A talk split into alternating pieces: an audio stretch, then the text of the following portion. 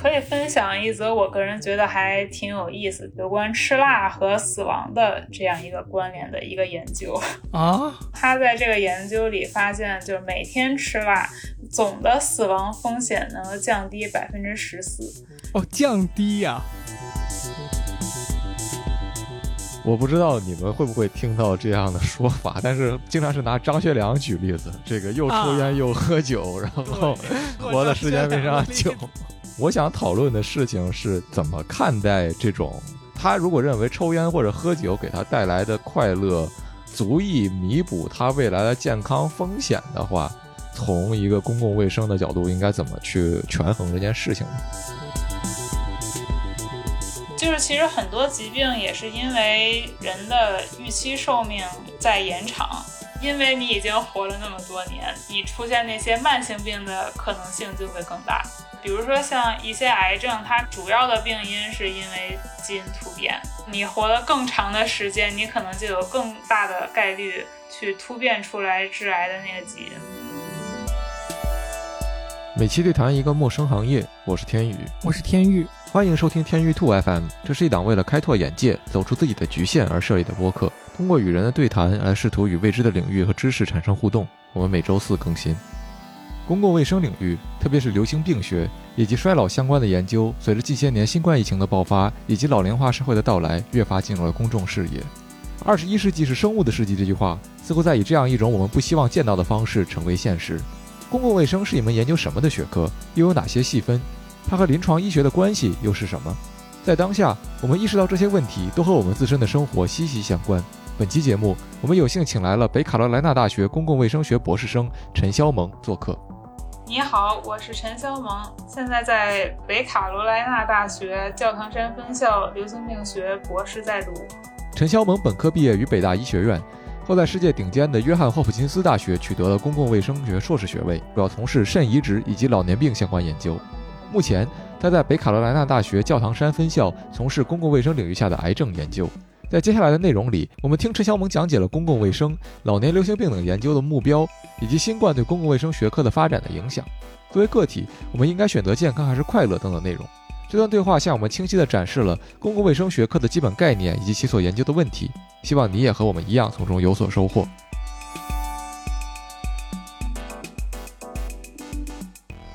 一个很具体的小问题，嗯，我们应该担心猴痘这件事情吗？嗯，反正就我个人而言，它没有发展到非常大的规模之前，我并不会非常担心。嗯嗯。当然，其实就是一个比较常规的习，或者说我习惯性的思路，就是比如说，我觉得猴痘这事儿可能会是一个比较大的威胁，我可能先去了解一下这个它的易感人群是哪些，怎么样在人群之间传播，然后它的后果是怎样。就我觉得这属于一个比较有效的消除自身焦虑的方法。嗯嗯。如果你发现自己是易感人群怎么办？是一个有效的增加焦虑的方法。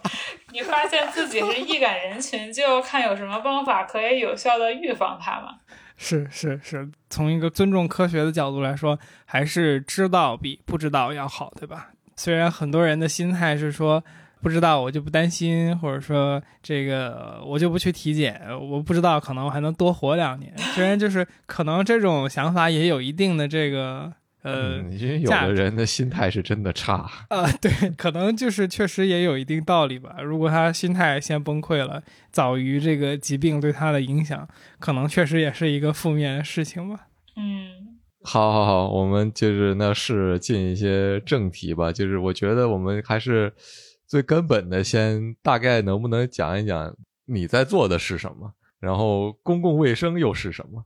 嗯，好。我就大概先介绍一下我具体最近在做的研究，然后再就是简单介绍一下公共卫生的大概是一个什么样的学科。嗯，我是过去三年一直在全职在霍普金斯医学院做患者群体中做老年流行病学的研究，然后我的具体工作就是评估肾衰和肾移植患者群体。尤其是那些更加高危的老年的患者群体，他们的机体和认知功能状态，然后跟这个机体和认知功能状态相关的危险因素和临床后果。嗯这些研究它最直接的意义就在于它可以为改善患者预后和提升他们的生活品质提供一些实证的证据，可以佐证更好的临床服务的改善。然后，流行病学研究它其实主要就是在研究健康相关的状态或者事件在人群中的分布和决定因素。我们就作为流行病学的研究人员吧，我们对于健康相关因素和健康结果的关联也会进行一个因果推断，嗯然后最终把这个实证的结果用于控制疾病和健康问题的这个实际的这个工作中来。明白。我想问一个特别基础的问题，就是说，你刚才讲说你会看这个肾病还有肾移植的患者，他们术后的这样的一个认知状况。这个认知指的是一个什么样的认知呢？就是它的认知功能，或者说就是任何个体它的认知功能，就是我们会用一些量表来评估，也就有一些已经被验证过它的有效性的那些量表。它可以，比如说问一些问题，比如说今天是几月几号，然后你在什么地方，比如说让他那个研究员先说几个词，然后让他一会儿去回忆出来说的是哪几个词，这样就可以测量到他这个空间时间定位的能力，以及就是他的记忆什么等等这些功能。嗯，这个听上去很神奇，是因为就从一个 纯。呃，完全外行的角度来讲，我不会想到说一个肾病患者他做了手术之后会带来潜在的这种认知上的就是问题。因为那如果你们会做这个研究，我想是不是一定程度上是说明，就是说实际上是有一定这种风险的。就比如说做完肾移植，或者说肾病达到某个阶段之后，他就失去了这种对于时空还有这个词组的判断能力呢？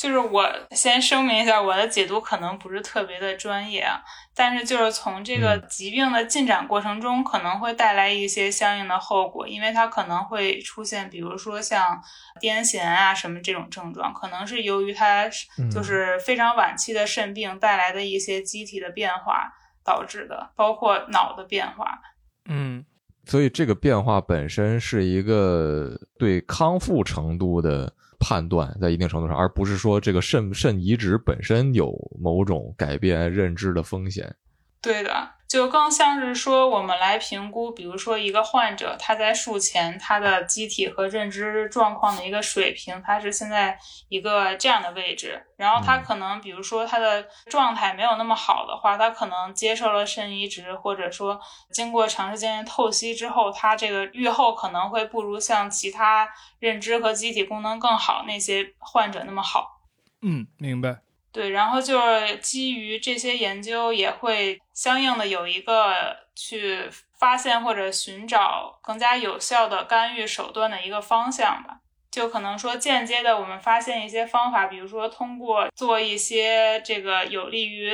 锻炼脑力的那种小数独游戏，或者说让他去更多的进行体育锻炼，可能对他之后这个。功能上面，就比如说认知和机体功能上面有一个恢复的情况，然后这样的话，他可能以一个更好的状态去接受这些治疗，他的愈后会更加的好。嗯，所以就是基于刚才说的，呃，这个具体的研究方向是隶属于公共卫生这么一个比较大的学科之下嘛？那我们就往上走一步呗，就这个公共卫生这一个大的学科。它所关注的问题是什么呢？嗯，首先就是公共卫生的研究对象是人群，这是一个就是特别核心的概念。嗯，然后这个学科它关心的问题是怎么着能够通过社会组织、社区、个人，就是每一个层级吧，就是每一个层级的努力，共同的努力，然后来预防疾病、延长寿命和促进人群的健康。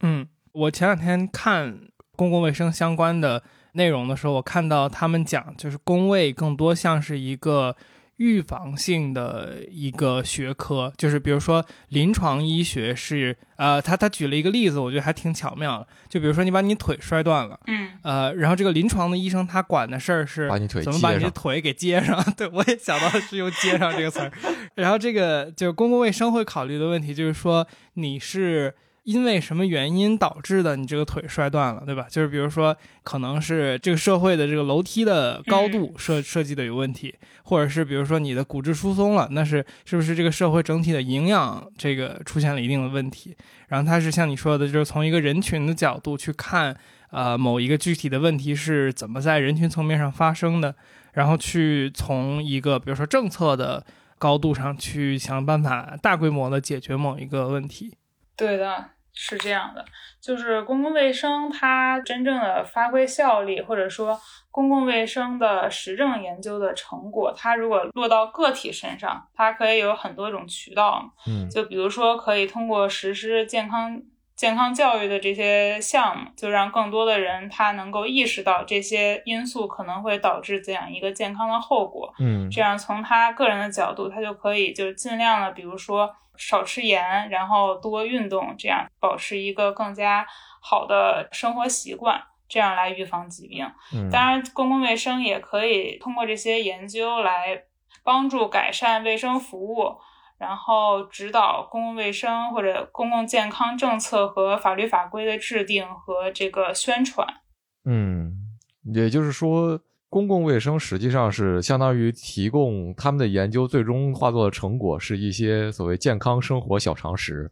在对于普通人来讲，因为政策方面是就是普通人可能感受不到它变化的这样的一个过程，或者其中背后的这种机制和逻辑是什么。嗯那然后，其实我想到的一个事儿，就是因为我原本会想要好奇问你一下，你对这个科普这件事儿怎么看？是因为你现在会看到在互联网上有各种各样的这种学科的医生，比如说心脏病的、什么肺病的、皮肤病，特别是皮肤病的吧，我觉得大家现在对这个外表的关注也比较高，会有他们来做一些科普，说这个病是什么样的，这个应该是吃什么药，或者应该去什什么时候去看医生之类的这些东西。嗯，那我会想，原本是想问公共卫生的科普应该怎么做，但后来我现在听你说完了之后，我在想，我想问的新的东西是，是不是他们做的科普本身就构成了一个对公共卫生的一个贡献？对，其实是这样，因为就是他们通过做科普，已经实现了一个健康教育的过程。嗯嗯，明白。那像之前我们有提到过工位，它其实有其他的细分嘛？能不能举几个例子？就是说工位除了比如说衰老啊、老年病之外，它还有哪些方面是工位所关注的？首先，先澄清一点，就是我刚才所描述那些，其实属于是流行病学下面的一个老年流行病学的分支。就是其实流行病学是一个更广阔的概念，嗯然后就是跟流行病学平行的几个分支，它还有像生物统计、卫生政策与管理、环境健康、社会和行为健康等等的，当然还有营养啊、全球卫生啊这些，就是它的分支其实还是挺多的。它们就是具体关注的研究问题和怎么着将这个研究成果转化成实际的影响人群健康的途径也是不太一样的，但是大体的逻辑是相通的。嗯，这两天我看到一个说法，就是说流行病学，就这个流行病并不一定是我们普通人认知意义上的那种疾病，就是说嗯类似于说肥胖这种的。对对对对对，就是说肥胖啊，或者是亚健康问题，它也算是就是流行病学研究的内容之一，是吧？对，就是流行病学，它可以研究的是任何跟健康相关的状态，就它不一定非得是一种疾病，就我也可以研究，比如说一种健康行为，它的后果呀，或者说什么导致的这种怎样一个群体，他更容易有这种不太利于健康的行为等等。我我想到一个，就是顺着这个有点跑题的话说，就是，呃，我姥姥应该不会听我这个播客。就是 我最近回北京，然后就说我姥姥的这个对社会问题的认知，就是认为这个社会极其这个凶狠险恶，然后原因就是现在的电视频道。就是电视这个媒介，呃，往往都是相对老年人看的比较多嘛。上面有很多那种法制类节目，就是一方面是比如说类似于《法制进行时》这种风格的节目，对吧？然后还有一种呢，就是这个什么家庭纠纷，对吧？呃，你也可以管它叫某种就是法制类节目吧。然后老年人的这个时间就被呃，可能也是由于我我我姥姥比较喜欢看这类节目吧，然后他的时间就极度的被这种节目占据着。就最后就形成了某一种草木皆兵的这么一个心理状态，就是 看谁都有问题，看谁都像坏人，就是很多关键词都会激发他的这种某一个联想，就是比如说前两天我在那个那个朝阳区就怎么怎么怎么样啊，朝阳区前两天出了一个什么什么事儿啊，现在可不行啊，就是这个虽然呃有点跑题，但是我觉得就是说。我们年轻人现在已经不关心这个电视里边在播什么内容，就是不关心这个媒介了嘛。但是，就我感觉，好像电视这个媒介逐渐就变成了以老年人收看为主的这么一个东西，或者说至少是上了一定年纪的人吧，他相对对互联网的使用没有那么顺畅或者没有那么熟悉的这么一个人群去用。然后这个上面的内容其实会挺大程度上去影响，就像抖音影响年轻人一样，去影响。这一部分使用者的这个对社会的认知的心态啊，等等这些东西，所以我我觉得，如果这个是一个普遍现象的话，可能它也能被归结到这个流行病学里面的一个 研究的方向吧。对，就其实公共卫生它就是研究方法，也不光只有流行病学所囊括的那些。就其实公共卫生跟社会学的研究方法还是有很多相似之处的。就是我们也有像定量的研究，也有定性的研究，也有一些既包括定性的部分，也包括定量的成分的这样的混合性的研究。就你描述的这个情况，可能也不见得就是。一开始咱们就能把它给提炼成某一个能够用定量的方法研究的问题，可能咱们更多的也需要先去了解一下他们就是之所以出现这种现象背后的原因是什么。嗯，就可能这时候就会需要定性研究。嗯。先吐一句槽，就是最近看到这个现象之后，我真的有有一种冲动，教我姥姥玩手机，你知道吗？就是我觉得可能更好一点，至少这个信息的这个丰富性会更高一些。呃，然后回到我刚刚本来想问的问题是，定量和定性分别是什么东西？呃，定量研究就是通过一个数据库，然后从中定义提炼出来我们想要看哪些因素。用生物统计学的方法去研究咱们所定义的这个暴露的所谓的这个危险因素和这个健康后果之间的联系。定性研究其实也大概有这样一个形成研究问题的过程，只不过它用的方法可能更多的是通过，比如说像深度访谈或者那种小组的群体访谈这种形式，然后先挖掘出来这个所观察到的。这个现象背后可能有哪些的原因？让这些被访问者让他们先来，就是提供一些他们的角度，以便能够提炼出来这些因素，然后可能在下一步再去做一个人群的研究，去研究提炼出来的这个因素跟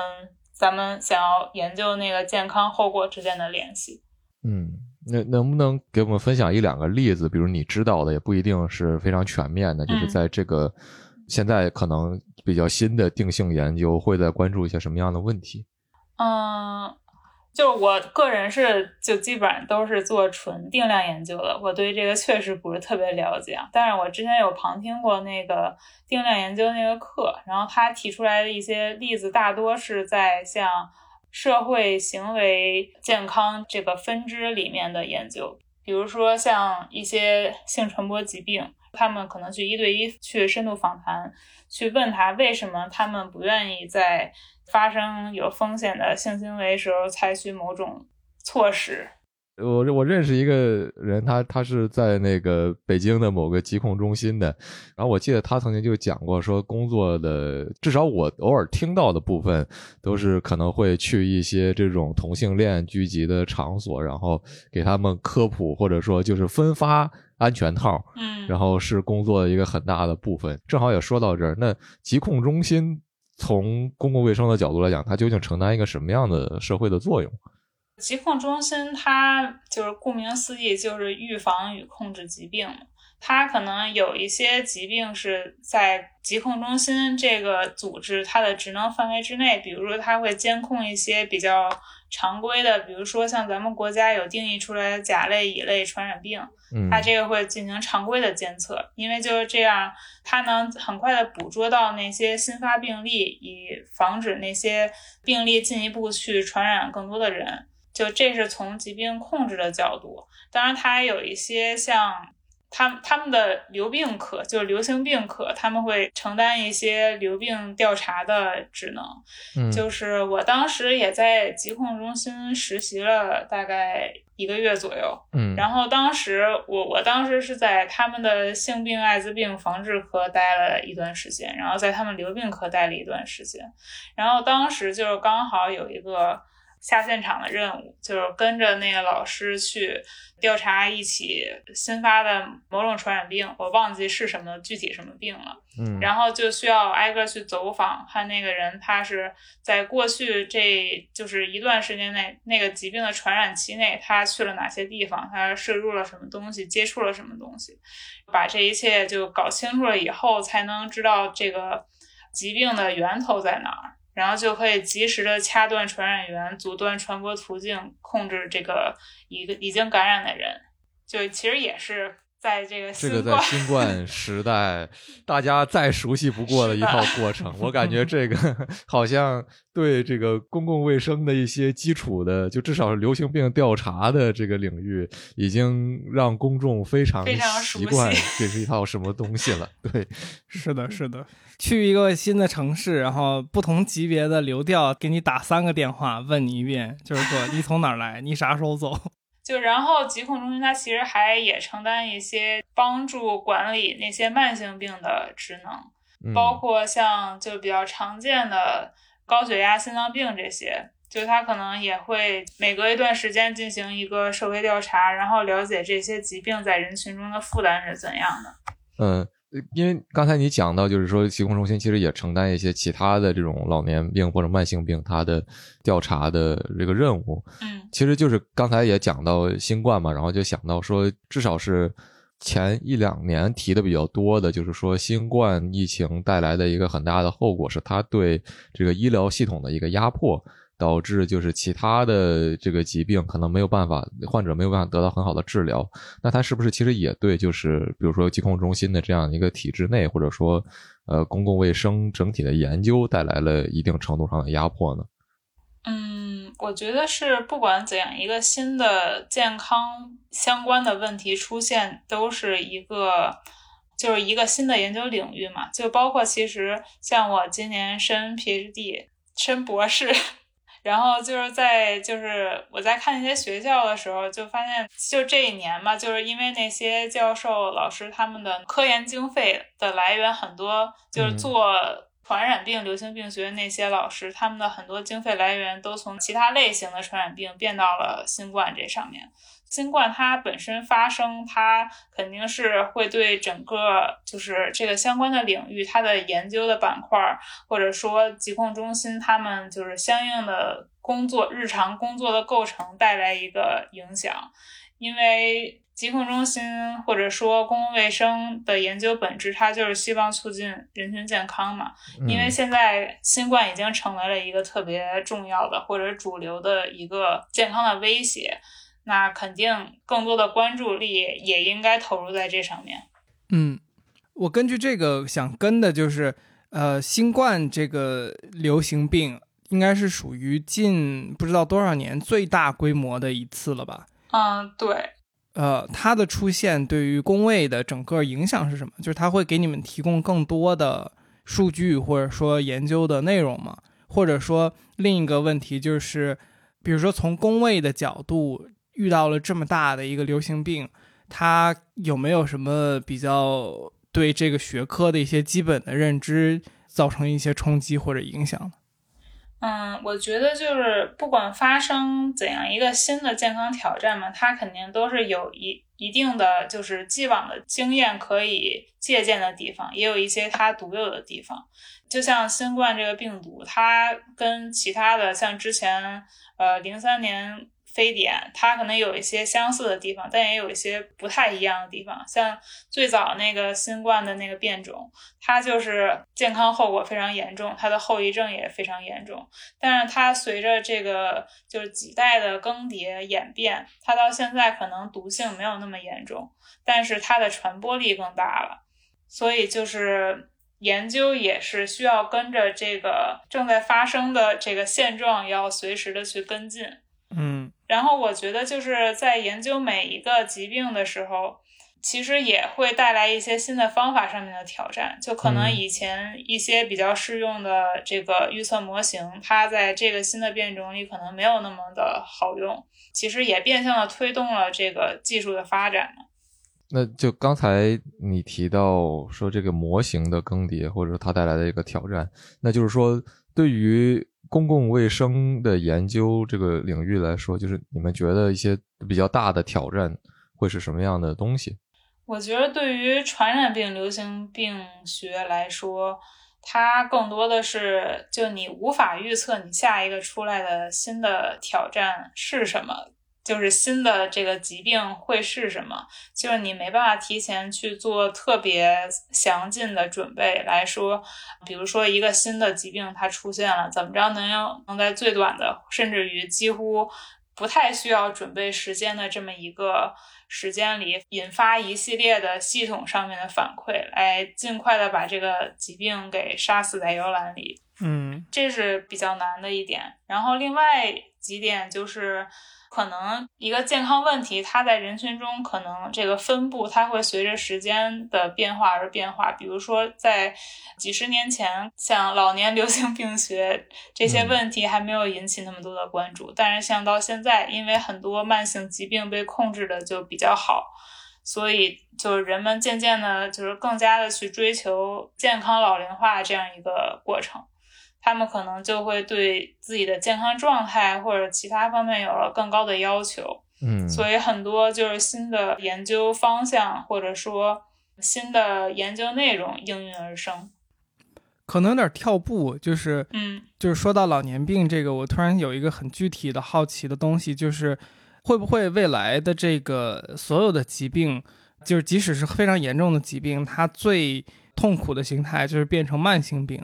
就是是不是整个现在医疗的这个方向有这么一个感觉？就包括感觉最近听说什么癌症啊、艾滋病啊，就是得到一些突破之后，它都会变成某一种慢性疾病。就 你的意思说，就会有很多疾病跟人类共存吗？嗯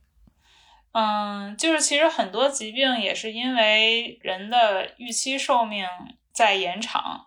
就比如说几百年前吧，他可能就每个家庭可能要生好几个孩子，因为就是可能其中有几个孩子他就已经因为各种各样的传染病已经去世了，所以就是为了人类的繁衍，他们会生很多孩子。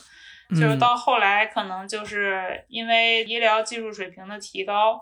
人的预期寿命也在延长。就是因为你已经活了那么多年，你出现那些慢性病的可能性就会更大。嗯。也就是说，我们的人的预期寿命变得越来越长，甚至就从今天这个点往后看，变得更长之后，可能会出现更多新的、之前我们没有碰到过的疾病。这个可能一定程度上就是因为我们活得更长了，所以他们出现，是吗？是啊，就是比如说像一些癌症，它可能就是主要的病因是因为基因突变。嗯。你活了更长的时间，你可能就有更大的概率去突变出来致癌的那个基因。所以，衰老研究的这个最终的形态，其实是不是就是类似于癌症研究？因为随着我们就像你说的基因突变不断变多，那最终年龄增大之后，我们理论上是不是在每个地方都可以形成癌症？嗯，我觉得也不尽然，因为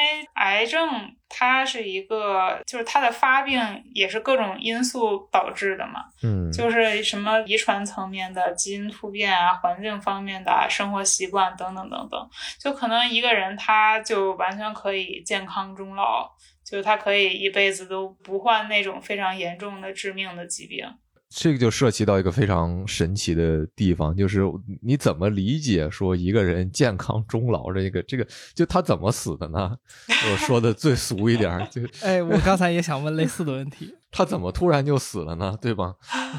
这个确实超出我的知识范畴了，但是就是人在变老的过程中，就是从他出生到他离开这个世界，他的寿命。平均寿命可能就大概那么几十年，一百年以内。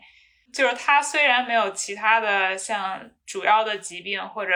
这个健康威胁，但是他有可能生理功能啊，像他的日常生活啊什么，他可能都是处在一个缓慢下降的过程。他可能到某一个节点，他就走到了终点。但那个时刻，就是我们就不把它。判断为有一种什么疾病造成了他的死亡，是吗？就是说，对，就是我们就认为他是以一种就是比较没有什么痛苦，也没有什么主要的由于疾病导致的器官衰竭而造成的死亡。明白了。进一个关于可能宫位相关的一个综合一点的问题，就是呃，有没有什么比较有意思的发现？嗯，我。可以分享一则我个人觉得还挺有意思，就是我作为一个研究者，可能不太会想到的一个研究课题吧。嗯，就是我在上本科的时候，我们学校的一个流行病学的课题组，吕军老师他们做一个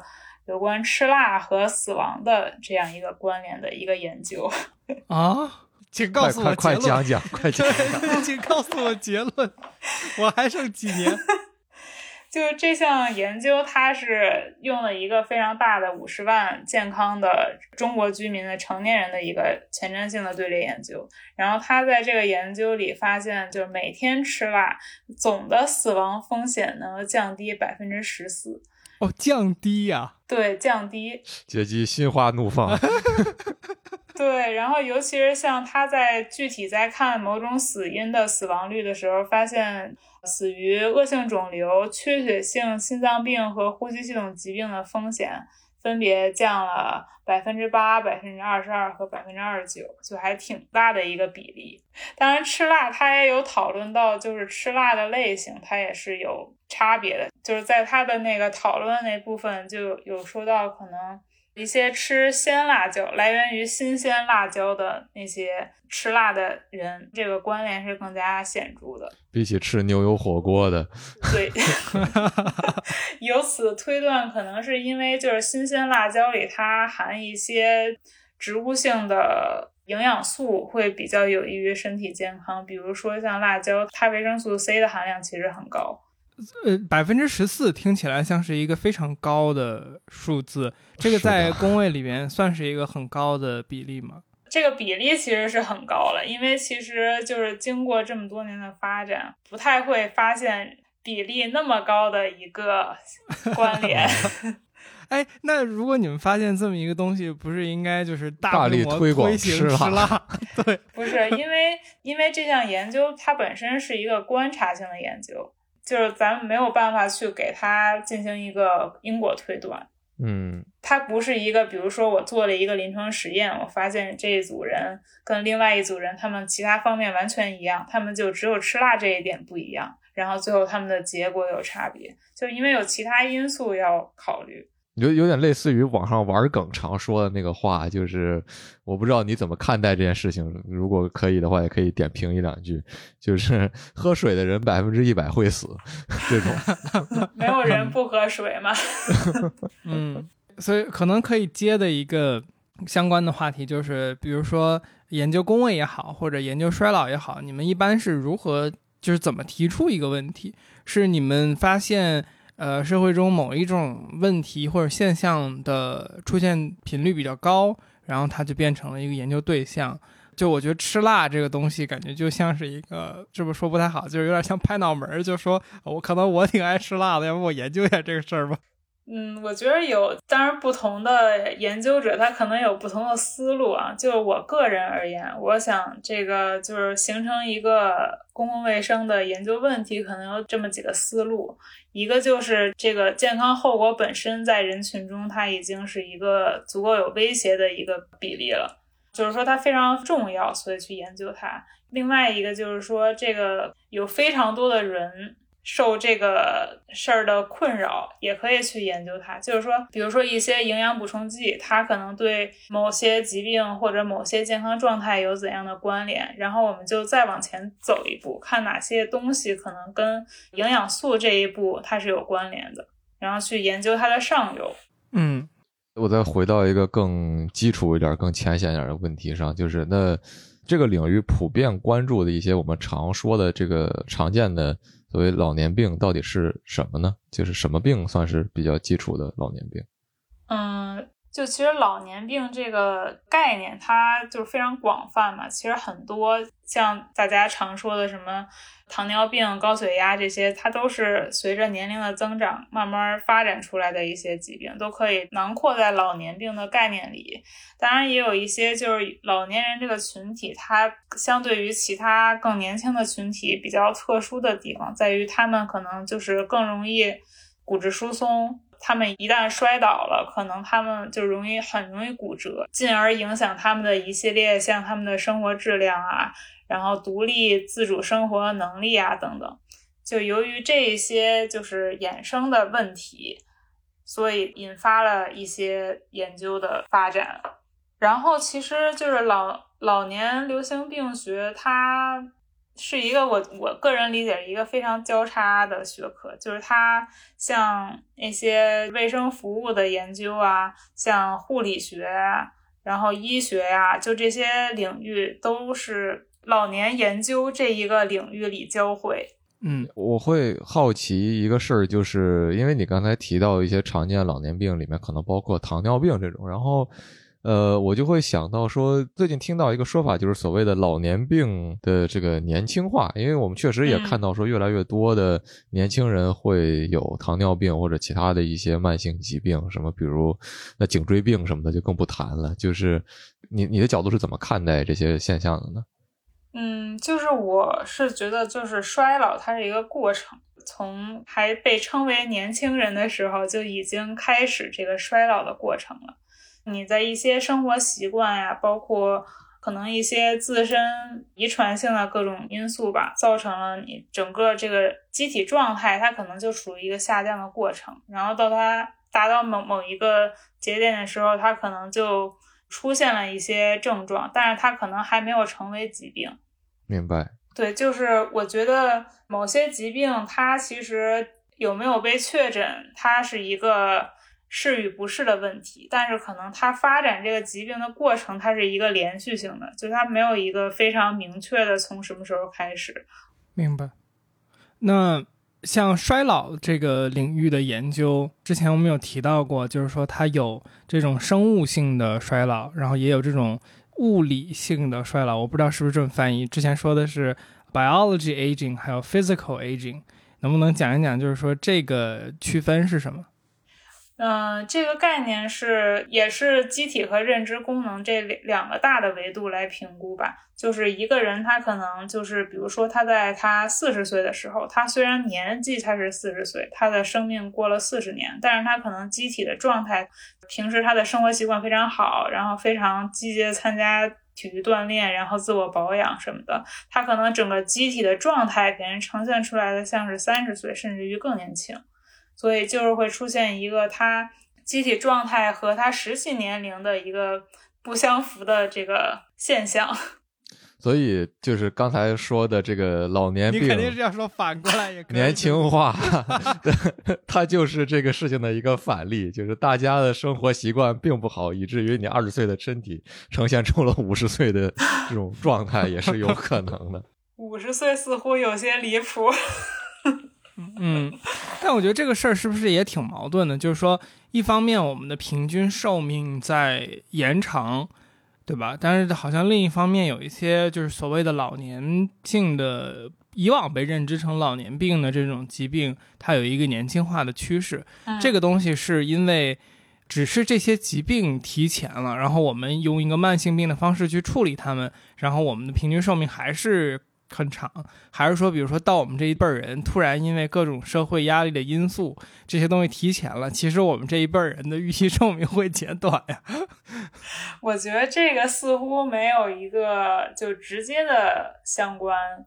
就其实所谓老年病，只是大家习惯的一种叫法，它并没有说哪些病被定义为老年病。就是我觉得更合理的理解应该是，就是某些慢性病，它在老年期出现，它会有一些它特定的现象或者它独有的风险。嗯，明白。能举一个例子吗？就比如说六十五岁以后的老年人，就我们常常把六十五岁就是作为老年的一个定义，就是六六十五岁以后的这些老年人，他们可能更容易出现就是多种疾病同时存在的一个状况。嗯拿新冠举例子，就是像新冠感染了这些有多种其他疾病状况的老年人，他们的这个呃预后或者风险是更高的。哦，就是常说社会上常说的那种，就是你有基础病，然后嗯，什么呃再得这些其他的类型的疾病，危险就会更高，因为这个基础病可能会更加严重之类的。对，就很有可能是，比如说一个老年人，他本来就是还可以身体，但是他可能有那么一两种基础病，但是他也通过药物或者其他方式在维持的比较好，但是他就是可能这个身体它是一个稳态嘛，就他对抗其他外来的就是新的冲击的这个耐受能力就没有那么强。所以他一旦比如说又感染了新冠，他的其他那两种他本来在管理的比较好的疾病，可能突然就出现了一个急速的恶化的情况。嗯嗯，明白。那回到一个我们节目比较保留的问题，就是每次都可能会问的，就是比如说这个衰老或者说衰老呃叫老年流行病这一个领域比较前沿的研究问题是什么样的？在老年流行病学，它还有一些就是没有解决的在测量方面的问题，就比如说如何去更好的去定义这个人他就是衰老的程度，或者说他的机体和认知的状态。这是一一大块儿，因为就比如说像衰老这一个概念本身，它的英文是 frailty，就它有几种不同的概念，一个就是它的虚弱表型，它可能嗯通过一系列的量表来评估它的力量啊、速度啊，五个维度吧，我就不一一列举了。但是也有一些其他的，像衰弱指数，就是通过呃评估它现有的共存的几种疾病，然后算出来一个数值。然后来评估它到底是一个什么样的水平，就是像这种，因为就是现在还没有一个完美的测量方法，所以就暂时没有办法统一所有的这些五花八门的测量。这也使得就是在在使用这个测量本身的时候，会出现一些研究与研究之间没有办法直接的横向比较这样的情况。还有一些研究可能会发生在像社会管理、护理学院这样的研究平台吧，他们可能更多的去关注老年人的生活质量、他们的独立生活能力，然后他们的获得的医疗或者卫生照护的水平，或者他们的需求。嗯，这些研究从你的观察来讲，哪个是当下被关注比较多的，就或者说是经费涌向比较密集的这样的一部分研究？我会有这样的一个问题，是因为其实我想到的事儿是，现在很多国家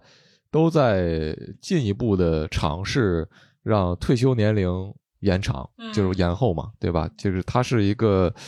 呃，什么样的机制在促进这件事情呢？对吧？我觉得它背后当然有很多很多更加深层的社会的，包括财政的原因，但是它是不是也有就是跟衰老本身挂钩的一些因素？然后这些因素有没有被研究到？嗯，首先是因为就是衰老，它的本质现在还属于一个就是没有被完全揭示的这样一个状态，所以就有很多老年学的研究。他在研究衰老的本质，就是包括通过比如说用 MRI，就是核磁共振来看他的脑的结构，这种这些又跟像神经科学等等的那些学科又是非常紧密的联系。因为阿尔兹海默症本身其实也是刚刚有说到这个研究经费的嘛，就其实像美国的这个 National Institute on Aging，就他们提供经费的一大部分都是给到阿尔兹海默症相关的研究。所以，呃，这个也就变相说明了失智症是这个我们社会未来不得不面对的一个现实。那。对，就反正我们刚才聊到了老年流行病相关研究的一些研究的问题嘛，然后那我们比如说回到个人的层面上来说，这些研究对我们个人的日常的一些影响是什么？比如说我们有没有什么今天可以知道一些东西，然后帮助我们作为优化自己的生活？哎，对对，更好的优化自己的生活。吃辣，吃辣，对，吃辣。我觉得就是。这个话题可以不局限在老年流行病学，就整个公共卫生研究，它一些已经有了实证研究的结果，都可以给个人一些健康方面的建议。就是你无论从哪一个年龄段开始，你都可以就是有很多更多的去了解怎么样保持一个更好的生活方式。我举一个比较贴近日常的例子吧，就比如说咱们国家每十年。呃，甚至更短的时间会发布一版最新的居民膳食指南，然后这样一个指南，它就是它其实就是依据一个权威机构中国营养学会对于中国居民膳食营养和健康现状的一些流行病学研究的结果来制定的。然后就新的营养膳食指南发布之后，可能会有一些官方媒体或者说一些自媒体会对这些就是新出台的一些指南会进行宣传，然后让更多的居民能够更好的了解利用这些信息。我觉得这样就是一个比较好的健康教育的一个生态环境吧。就是我们可以通过各种途径来，然后来了解不同方面饮食方面的。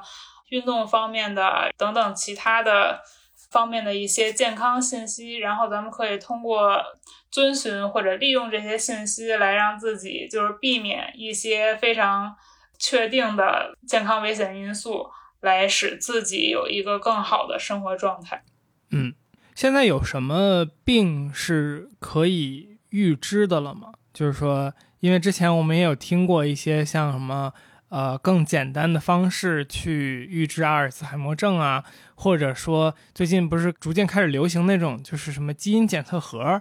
然后那个他会好像跟你说你的基因有一些什么样的遗传病风险啊，什么给你一个比例，是不是这个东西真的可靠吗？或者说有没有什么我们更科学的预知一些病，然后哪些病我们可以去，比如说给自己查一查，对。嗯，就是从公共卫生的角度，我们认为大部分或者绝大部分，几乎所有的疾病，它都是由基因方面，就是遗传因素和环境因素两个方面来造成的。就是，然后其实流行病学它一方面研究就是去研究这个因果关系嘛，我们会去区分，比如说。肺癌，它可能通过吸烟或者环境污染、大气污染，然后或者它的家就可以获得肺癌，就 有有这些因素可以，就是是它发展出肺癌的一些危险因素或者可能的原因。但我们并不知道，对于个体而言，它到底哪一种是它最主要的因素。比如说像遗传的那一部分，咱们就没有办法去做任何。干预，或者在之后医疗科技发展了，没准可以有什么办法。但是就我所知，就或者说我的认知和我的这个知识还没有涵盖到这一部分。但是个体能做的就是，你可以不吸烟，然后也不吸二手烟，尽量的去 这个少吸一些雾霾或者尾 气。通过这种方式来促进自己的健康，或者减降低自己的风险。所以吸烟是一个特别在，比如说你们研究内容里边很大的一个负面因素吗？吸烟可以说，不管跟任何健康后果去探索这个关联。怎么说呢？有可能会因为样本量不够大，它显示出来的中性结果，但是不会有正向结果的。就是说，它一定是一个危险因素。烟酒槟榔是吧？对。哦，前一段时间听那个我们之前一个嘉宾思佳说，之前还有一些说法，说什么红酒可能有有什么少喝一点对你身体有好处这种说法。然后说，好像现在也证明了，就是完全没有这种事情，就是一定还是相对来说比较负面的。酒精的安全剂量是零嘛？不是这么说的。对对对对对。但是其实含糖饮料是不是也并不健康？嗯，Anyway，其实我我刚刚想问的问题是说，就是其实就是个体方面嘛，因为我不知道你们会不会听到这样的说法，但是 somehow 就是就各出于各种理由，我感觉我经常会听到这什么，经常是拿张学良举例子，这个又抽烟又喝酒，然后 活得非常活的时间非常久。当然，这个用任何学过简单逻辑的人都知道，这个是并不能证明什么的。但是，我想讨论的事情是，就是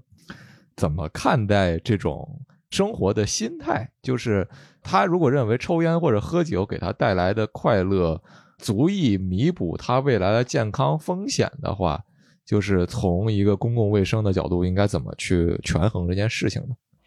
嗯，就是公共卫生，它虽然研究这些就是健康的危险因素或者有益的因素，但是最终它能做的也只能是建议个体采取健康的生活方式。咱们不可能说就禁止，它就是不能吸烟。我觉得这就有点儿怎么也能，但是国家要收税啊。就是也能，但你这节目要记啊。就我们是希望，就不管公共卫生的任何一个学科吧，我们能做的都是尽量让这些健康信息或者说这些科学发现，让更多的人知道，然后让他做出一个更加就是知情的选择吧。我们不希望他不知道这些后果，他选择了吸烟或者喝酒。他如果真的个人希望。就是他知道了这所有的信息之后，他还是这么选择，我们也尊重他的选择。你不去妨碍别人就可以了。嗯，但是吸烟怎么不妨碍别人呢？对吧？这也是一个非常值得讨论的事情。对，比如说像现在，我觉得现在国内已经比之前。二手烟的这个场合要少很多了，因为现在禁止在室内吸烟嘛，然后吸烟的区域也基本上集中在了户外的某一个区域内。是的，刚才说到这个二手烟，然后包括考虑就是工位这个问题的时候，我也有在想，就是感觉就是说公共卫生也好，然后衰老也好，很多时候是，尤其是那些非很明确的那种病症的之外的那些。身体问题的时候，其实它很多时候感觉是一个和公司、企业或者说商业的这么一种博弈。就比如说我们之前说到的这个肥胖问题，嗯，你比如说一个肥胖问题可能引发的诱因是这个饮料的流行啊，像什么 可乐、雪碧、快乐水之类的这种流行。你们两位都在美国，印象应该比我更深刻。就是我觉得我去到美国第一次，我吓坏了。就是有意识之后，不是最开始小的时候去美国，就是有意识之后。你小时候是全麻去了吗？不是，我想说的事儿就是说，小的时候的那个东西没有对我的感官刺激那么大，就是因为你 觉得哦，就就是那样。对对对，我想说的事儿是什么？就是那个你经常在美国加油站看到那种一一美金还是两美金那个饮料杯，那个杯子感觉比我的脸都大，对吧？然后这种事儿，你你就想说，它显然是带来一个非常强的诱因，对于那些开长途的司机来讲，它显然是造成肥胖的一个主要因素。嗯。我我补充一句，就是我记得我上上大学的时候到美国，然后当时住我朋友家里嘛，真的落地第一天，他点了个达美乐，点了一个翻译过来叫三重芝士吧，嗯，然后然后又点了一个 Buffalo Wings，就是这个我也不知道水牛鸡翅。水牛是一种，就是那种酱的味道，就那种酸酸的，挺神奇的味道的一种鸡翅。但是这两个东西，就是首先 Buffalo Wings 的那个味道特别刺激嘛，很重。嗯，然后那个又点了一个三重芝士，然后又有什么萨拉米之类的，就是就是极其极其极其重的一顿饭。然后我当时吃到那顿饭的时候，觉得我靠，就我觉得我回去的时候肯定是一个超重的状态。然后包括后来吃到那个就是各种甜点，就那个 Reese's，我不知道你加拿大有没有那个东西，我不知道，一种应该是花生酱为主，花生酱巧克力的那么一种零食，巨甜。就是我刚第一次吃的时候，我都就是无法理解为什么这么甜的东西会被就是弄出来。当然，就是吃了俩月之后，觉得这东西真香。但 啊，可以吃俩月我是后来，就是我觉得我是迅速的接受了那个哦超级重的那些味道的东西。当然后来还好，就是没有没有酿成大祸。虽然当下按昨天没得糖尿病，目前应该没吧，反正我不知道糖尿病的并发症是什么，所以我也不敢判断我没有。但反正我没什么不舒服的，就那就是我想说，虽然按九七的话说，我最近看起来有点胖，但是 但是应该这个 跟这没关系。啊反正上上次上期最搞笑的一段发言，我、哦、跑跑的有点远。我们刚刚本来在聊的就是说这个公共卫生的很多研究，感觉最终的结果。它其实如果想去改善这个问题的话，好像是要和商业或者说企业有一个博弈，会有这种感觉吗？我觉得就从公共卫生的角度，恐怕不太能够在那个位置，就是跟他们博弈的那个位置，就是公共卫生它只是一个输出事实或者输出这个实证研究结论的这样一个过程。就具体的决策方，我觉得可能会是那些立法或者制定政策的人。嗯，我我觉得这个就是大家经常诟病的嘛，就是在所谓的民主国家里面，就是商业跟政治勾勾结的非常紧密，以至于一些对公共健康有害的呃食品也好或者饮品也好，一直能够政策上不受影响，没有没有被禁止。就像笔记里面也有那个劫机列的，就是昨天的新闻应该是还是前天，就是新加坡会限制含糖饮料和奶茶的这种广告的宣传嘛？那这个嗯其实就是另外一个反面嘛，就是说，其实我们可以看到政策在引导公共健康方面的一个理所当然的巨大作用。所以，从一个公共卫生从业者和研究者的角度，你怎么去看待，就是说政策的存在，或者说你觉得应该以什么样的程度去影响政策的制定？嗯，我觉得就是在公共卫生这个把它这个研究结果转化成实际的人群层面的健康效应的这个过程中，其实政策应该是起到了一个非常大的作用。但是我就是时常在想一个问题，就是你如何能够去取舍，就是你你是在剥夺一些人的选择，尽管他们知道他的健康后果，嗯，然后相比较，你就是为了他们的健康着想而制定这样的政策。就比如说含糖饮料吧，可能有些人他们觉得他们就是生活中不能没有含糖饮料，然后你把它禁止了，从某种层面上，你其实也剥夺了这些人喝含糖饮料的自由了。嗯，这个我感觉就是我能想到两个延伸的方向，一个就是说，呃，如果我们从政策上面强行去禁止某一个东西，它可能会有一个连锁反应，就是比如说我们从政策上强行禁酒，然后我们就看到了这个禁酒的后果是你养育了一个地下规则的兴起，就比如说美国整体之前禁酒，然后它很大的助长了这个黑社会、黑手党的这么一个崛起，因为大家还是很需要这个东西，然后官方不让去操作，不让去消费，那就变成了一个地下的形式去做。然后还有一个就是我刚刚想到的，它有点类似于那种有一个蝴蝶效应，就比如说我们虽然糖水这个肯定不是一个好的例子，但是我暂时没想到别的，就比如说你去进糖水这个事情。那糖水牵扯到的整个产业链非常的大嘛，然后你就强行的把一个产业链从一个商业社会里边去根除掉的话，它肯定也会有很多的阵痛。就比如说，本来这些这个和其相关的这个产业链的从业者，对吧？那他可能会面临失业的这么一个问题。那如果他面临失业这么一个问题的话，你又会导致，比如说他的收入出现问题，然后他没有办法负担自己的医疗，或者说他没有办法用一个健康的方式去生活等等的，那可能也会一定程度上影响这些人的健康，不管是心理的还是生理的，会引发相关的等等问题。所以感觉公共卫生，如果你想去把一个结论直接转化成一个。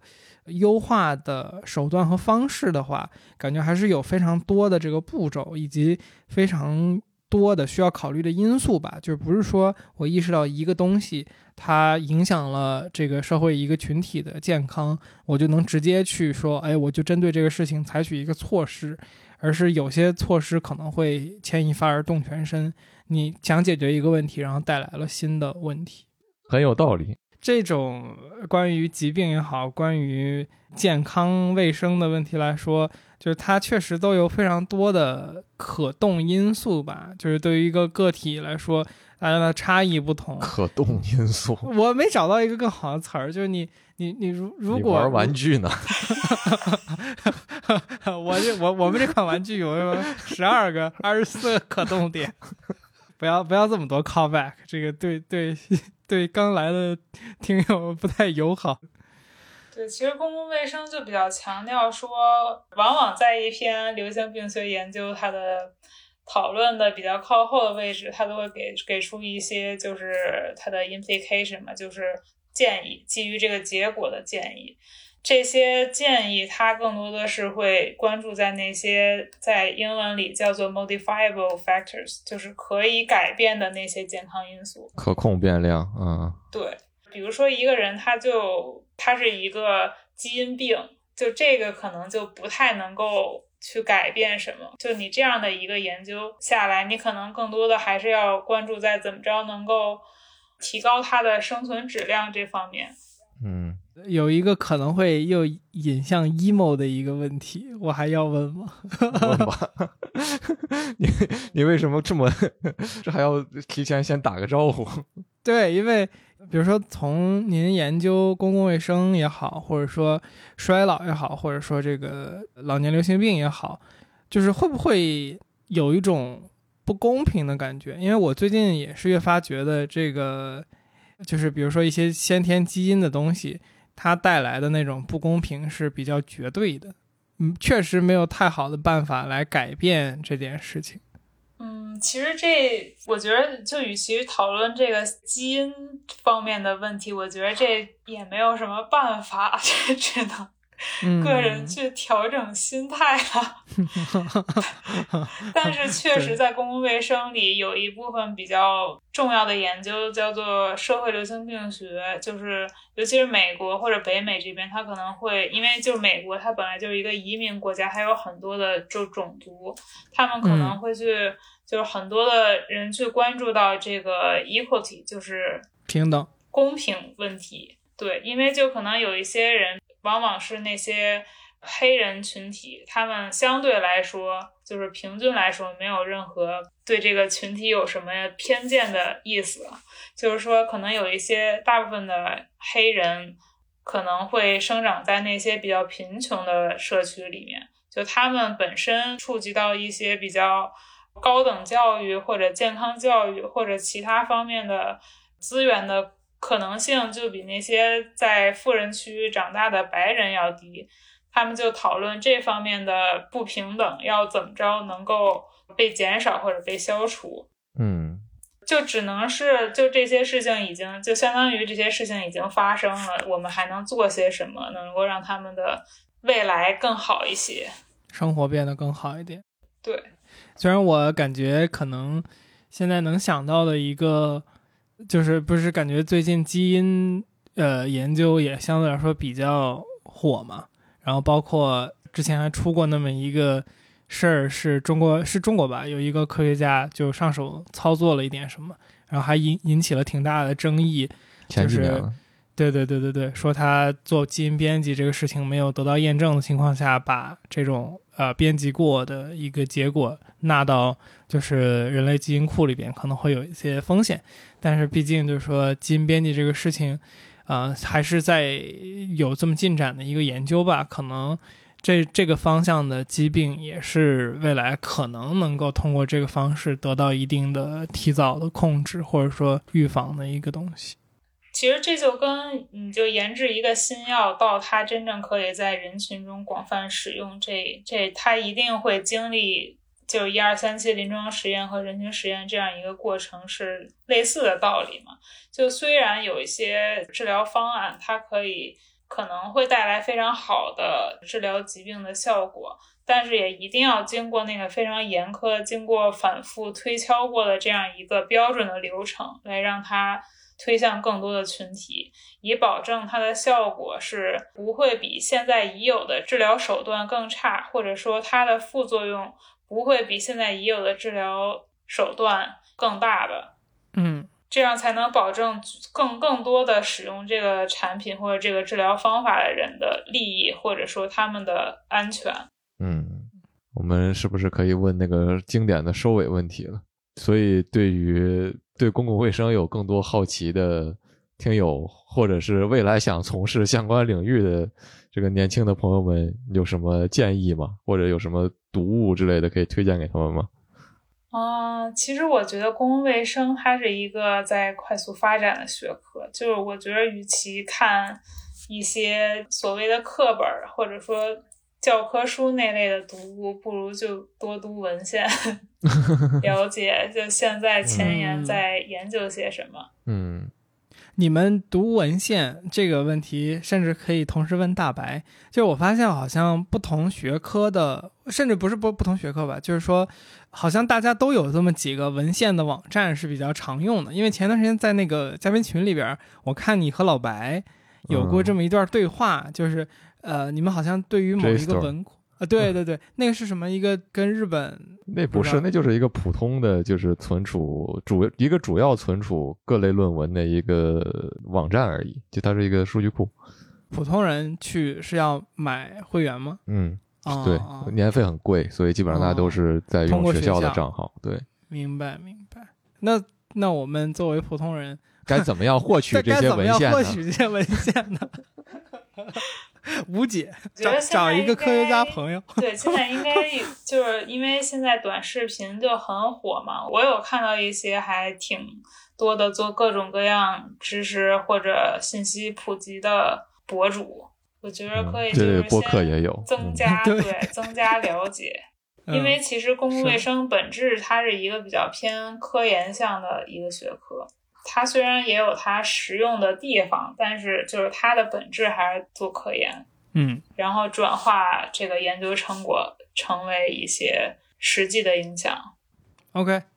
我觉得公共卫生这个整体在就包括咱们今天交流也好，包括最近我研究之后也好，就是我。我觉得我比较大的一个对它的认知的改变，就是说，今天咱们比较开头的时候，我也提了一嘴，就是我发现它是一个以预防为主的这么一个学科，然后相对于临床医学，我也是这个，我觉得是一个比较大的区分，就是临床医学是呃你遇到问题解决问题，然后公共卫生是更多从一个先研究，然后然后如何从一个人群的角度来预防某一件事情发生的这么一个学科。虽然这是结尾，我想到了一个，就是之前我没讲到，我觉得很有意思的例子，我就在这儿就顺便把它兜售出去。我想起来就兜售出去。呃，之前对啊，要不然这个这个包袱没地儿抛了呀。就之前在高晓松某一档节目里边，我忘了是不是小说还是什么，就是他有一次讲他和那个应该是温哥华的市长聊天儿，然后他就说那个市长因为连任了很多年了。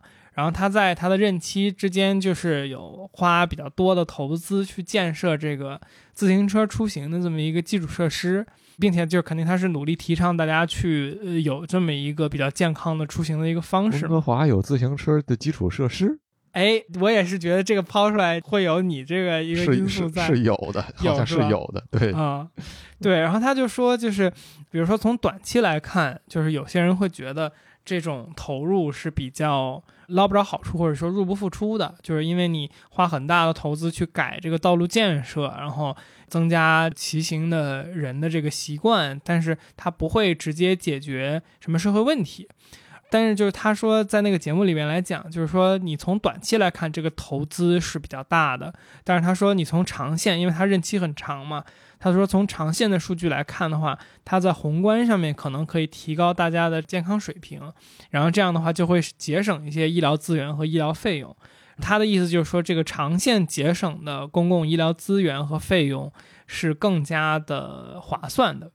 就是虽然我在这里，就是我不去这个保证这个整个他这个事情最终是不是正确的，比如说他是不是真正通过这件事情节省了医疗资源，但是我觉得就是，总之我看到这个之后，我我对这个公共卫生的一个理解变得更加的广泛了很多吧，就是似乎很多的健康相关的事情都会纳入到公共卫生的考虑范围。今天也说到了，就是它牵扯的因素可能非常多。我觉得是一个很有趣的学科，然后最近也听到说公共卫生是好像这几年报考人数也在激增，当然这个和我们整个 这个疫情的大背景也是有非常大的联系的。然后就是说什么，包括就是最近越来越多的被大家拿出来说的，就是这个什么二十一世纪是生物的世纪这么一个我还以为你要说二十一世纪是新冠的世纪呢，吓我一跳。哎呀，我我希望不是吧？我的天哪，这。